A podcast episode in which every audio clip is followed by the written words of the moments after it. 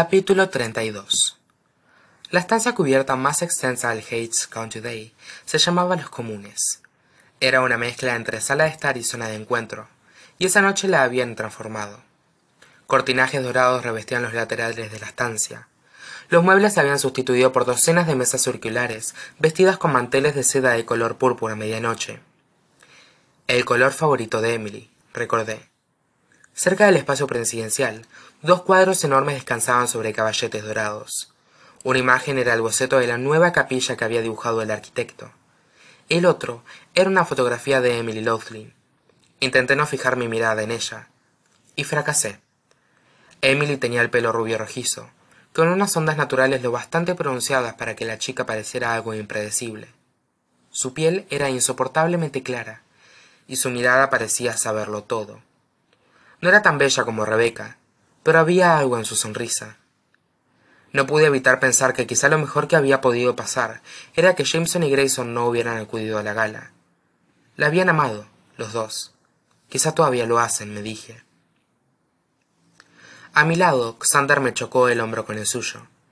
Alisa le había dado órdenes estrictas de pegarse a mí, del mismo modo que a regañadientes había asignado a Nash como acompañante de Libby esa noche. Parte del control de daños que teníamos que hacer consistía en demostrar que yo tenía buena relación con la familia Hawthorne, lo cual era más fácil de decir que de conseguir, porque Xander y Nash no eran los únicos Hawthorne que habían acudido a la gala. En la otra punta de la estancia localicé a Sara y a Constantine, relacionándose con otros asistentes. Tenemos que trabajar la sala, murmuró Alisa directamente contra mi cogote. Empezó a dirigirnos a Xander y a mí hacia un cuarteto de cuerda. Fue justo entonces cuando vi a Sky Hawthorne riéndose con alegría, rodeada de admiradores, tanto hombres como mujeres. La pareja de la izquierda son Kristen Terry y su marido, Michael, susurró Alisa. Tercera generación de fortuna petrolera. No te conviene tenerlos como enemigos. Traduje aquello. No nos conviene que se estén riendo con Sky. Te los presentaré, me dijo Alisa. Ayúdame, articulé con los labios mirando a Max. Lo haría, musitó ella, pero un camarero acaba de pasar por aquí, con una bandeja de gambas. Diez segundos más tarde estaba estrechando la mano de Christine Terry. Sky nos estaba contando que no eres muy aficionada al fútbol americano, declaró su marido, con tono fuerte y jovial. ¿Alguna posibilidad de que te deshagas de los Lone Stars? Tendrás que perdonar a mi marido, intervino Christine. No paro de decirle que hay un momento y un lugar para los negocios. Y un momento y lugar para jugar al fútbol americano retronó Michael. Haverin está planeando deshacerse de ningún activo por el momento, dijo Alisa con tono neutro. No sé qué podría haberle dado esa idea a nadie. Y con nadie se refería a Sky. Pero la homicida madre de los chicos era una Hawthorne hasta la médula, y se mantuvo absolutamente impertérrita. Nuestra querida Avery es libra, corrigió Sky. Ambivalente, complaciente y cerebral todos podemos leer entre esas líneas. Hizo una pausa y luego alargó una mano hacia su derecha. ¿Verdad que sí, Richard? Sky no podría haber escogido mejor el momento ni aun queriendo. Richard, que sin duda alguna e-, no era el nombre real de Ricky, le rodeó la cintura con el brazo. Sky había proporcionado a ese inútil un carismo traje hecho de medida. Al mirarlo, intenté recordarme que él no tenía ninguna relación conmigo. Sin embargo, cuando sonrió, me sentí como si volviera a tener siete años y no levantara un palmo del suelo. Agarré a Xander con más fuerza, pero él se separó de mí de repente. A unos diez metros vi a los Louthlin. El señor y la señora Louthlin estaban visiblemente incómodos vestidos de etiqueta.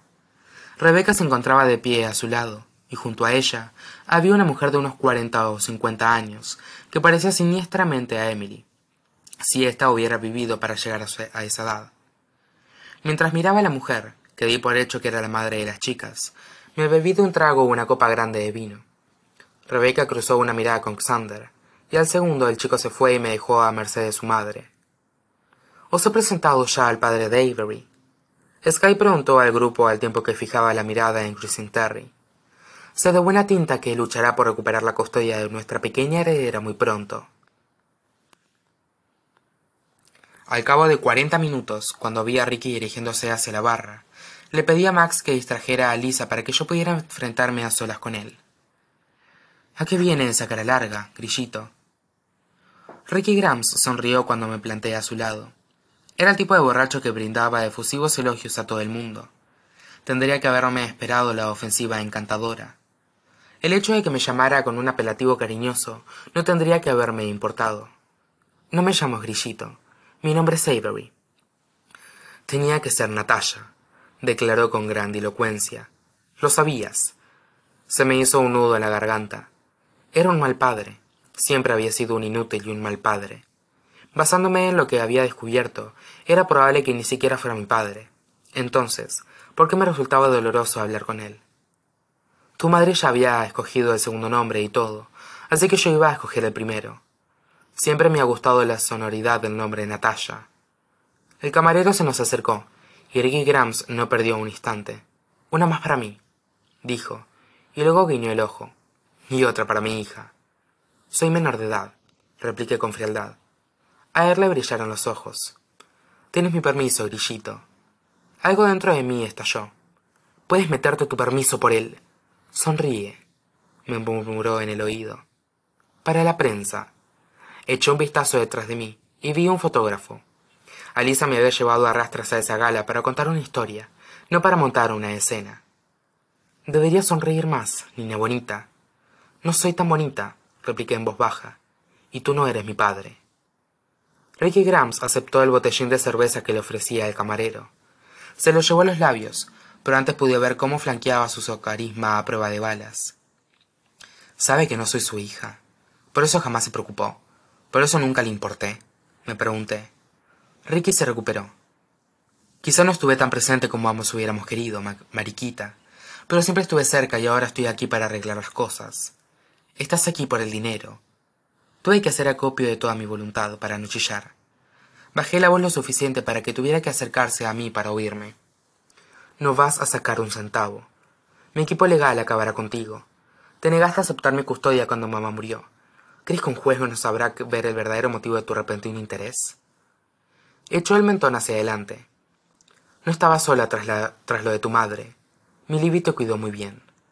Sin duda esperaba que se lo reconociera algún mérito por ello, cuando él jamás había hecho absolutamente nada tampoco por Libby. Ni siquiera firmaste mi partida de nacimiento, espeté entre dientes. Parte de mí esperaba que lo negara, pero en lugar de hacerlo, se tragó lo que le quedaba de cerveza y dejó el botellín vacío en la barra. Lo fulminé con la mirada durante un par de segundos. Luego cogí el botellín, me di la vuelta y me fui derecha a Lisa, que todavía intentaba eludir a Max. Le entregué el botellín de cerveza a mi abogada. Quiero una prueba de ADN, murmuré. Alisa se quedó mirándome un momento. Luego transformó su rostro en una expresión perfectamente afable. Y yo quiero que vayas a buscar media docena de artículos y hagas una oferta para la subasta silenciosa. Acepté los términos de su trato. Hecho.